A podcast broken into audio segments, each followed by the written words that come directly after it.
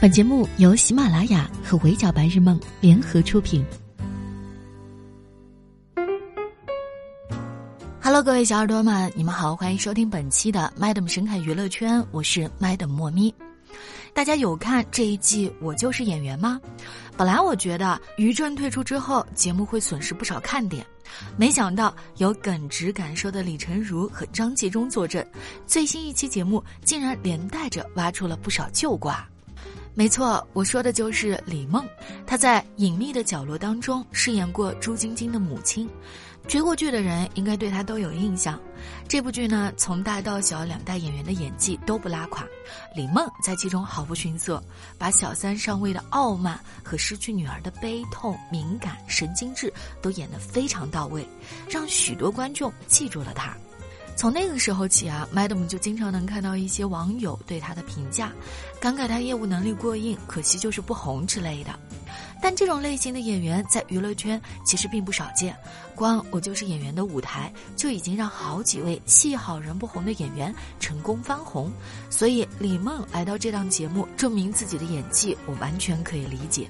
李梦还原的片段是一代宗师当中的宫二。说实话，选择这个人物其实并不讨巧，因为原版宫二本人章子怡就在评委席上坐着，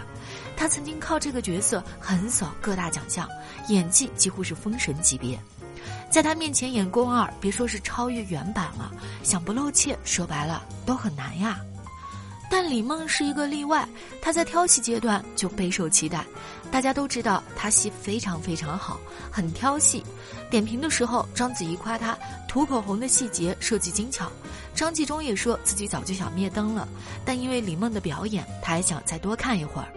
其实到这儿啊，大家都还在讨论李梦的业务能力，但众所周知，基本上所有的竞演类节目现在都喜欢在演员演完之后再来一段演员背后的故事。前有张萌哭着说他前半生最后悔的事是整容，后有李梦突然被问起多年前的幻觉风波。张纪中说李梦的表演非常自然，但我听说你这个人非常难搞，尤其是白鹿原把你换掉了，是吗？李成儒说：“原来换掉的就是你呀。”李梦自己承认了这件事，并且补充解释：电影版是删掉了他，电视版直接换掉了他。好家伙，实不相瞒，Madam 当时的第一反应和李成儒一模一样，原来是你呀。我曾经听说过白鹿原幻觉的风波，据说是电视剧拍到了一半，直接对外宣布换人了。这种八卦在如今的娱乐圈都值得一个热搜爆字，更别提实景拍摄成本更大的五六年前了。当年李梦是白鹿原原作者陈忠实钦点的白灵演员，影版剧版的白灵都是由他来演，但在王安全执导的影版里，李梦的镜头几乎被一剪没了。剧版拍了一半，直接换人。孙一顶替了李梦原先的角色，关于两位女演员的八卦也流传了很多年。剧组对外的解释是，李梦没有演出导演心中的白灵，导致李梦的业务能力遭受到外界质疑。但因为孙一也不是一位没有故事的女同学，所以当年坊间更普遍的留言版本是孙一在白鹿原副导演和张嘉译的牵线搭桥之下，才能够得以临时顶替李梦。二零一六年，孙一被拍到跟林更新回家见家长。与此同时，媒体又爆料孙一这位清纯女友大玩三角恋，与另一名男子连续多天同进同出。这位男子就是《白鹿原》的副导演王瑞环。除了这两位，张嘉译也被扒出来是孙一的研究生导师。媒体曾经拍到过他独自前往孙一家中，打开密码门，并逗留了两个多小时才离开。出于以上种种原因，孙一被质疑了很多年，背景深厚，带资进组，靠潜规则上位。但在这一期《我就是演员》里，当事人李梦却给出了另一个版本的解释。藏不住话的李成儒先问出了不少人心中的疑问：在咱们这行里头，轻易不会换演员，那要不是把制片方给弄翻了，把剧组给弄翻了，谁轻易换演员啊？为什么呀？李梦哽咽住，嘀咕了一句：“怎么说呢？”李成儒就让他实话实说，李梦的实话就是我也不知道他们为什么换掉我。李成儒就让他找一找自身的问题。李梦从这里开始哽咽，他不知道怎么形容，只能说他觉得自己是一个性格很有缺陷的人。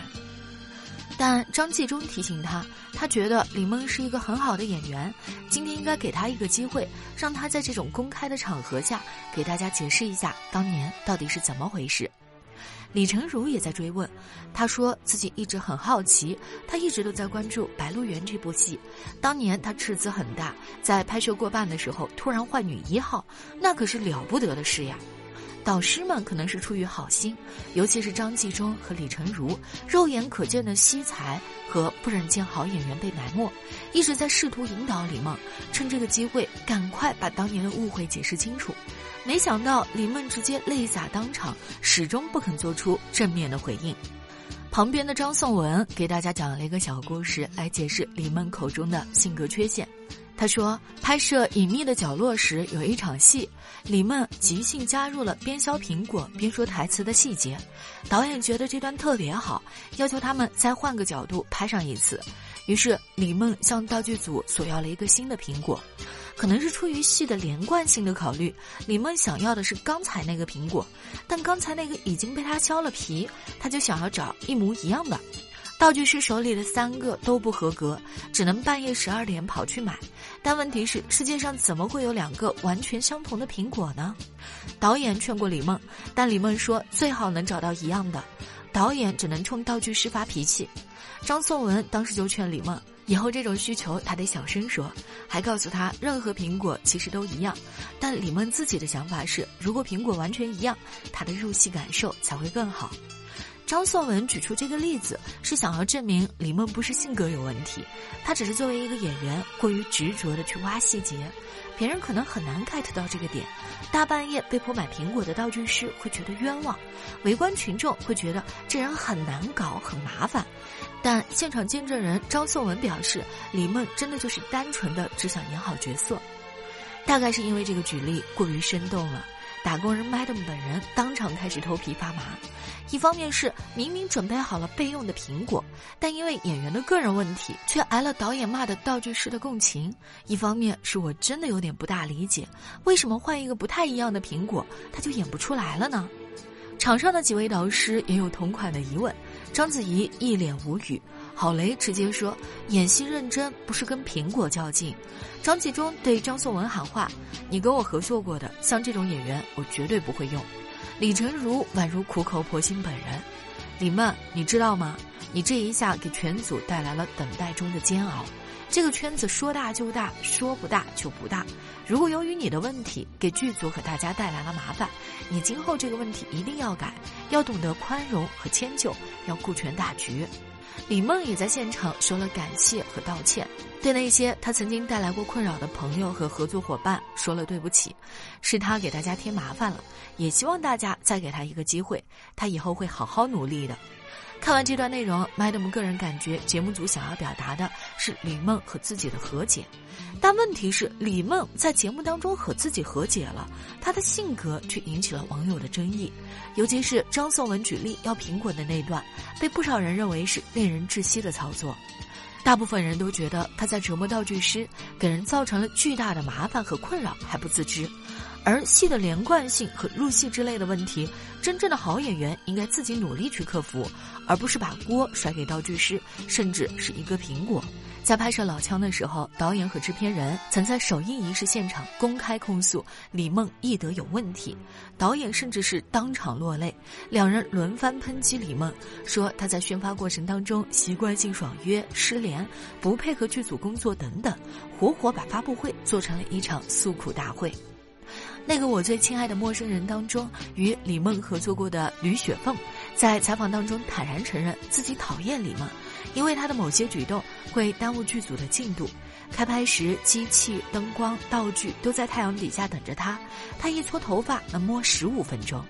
在这部剧当中，李梦演的原本也是女主，但戏拍到一半的时候，张作骥导演临时修改剧本，把李梦的角色改成了女配，并且删减掉了她大幅已经拍摄好的镜头。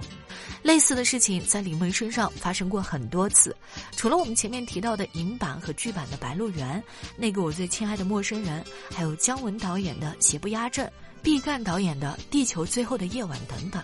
李梦的戏份均遭到不同程度的大幅删减。这些经历都不是什么秘密。隐秘的角落播出时，还有挺多观众觉得李梦是沧海遗珠，感叹她多次被换角、删减戏份，实属倒霉。但在我就是演员之后，又有不少人说她红不起来，纯属活该。这些过往都成为了观众诟病他名气不大、脾气不小的依据，网友都在感慨：难怪，大家都是出来工作的，谁有义务捧着谁呢？作成这样，谁敢用啊？好在李梦自己现在已经意识到了这一点，微博发文对所有人表示感谢和道歉，希望大家往事不要再述，给他一个机会，让他做一个演员。评论区所有的忠言逆耳，他也都认真倾听且感谢建议了。总之，李梦目前的状态比起他之前可以说是懂事多了。如果这种态度不是应对风波的表面功夫，那就意味着以前那个业务能力过硬但脾气大又执拗难搞的李梦，已经意识到自己性格的问题所在，并且如他所说，开始努力改正了。努力、实力、观众缘、资源、好运、人品，想要红的长久，以上几条缺一不可。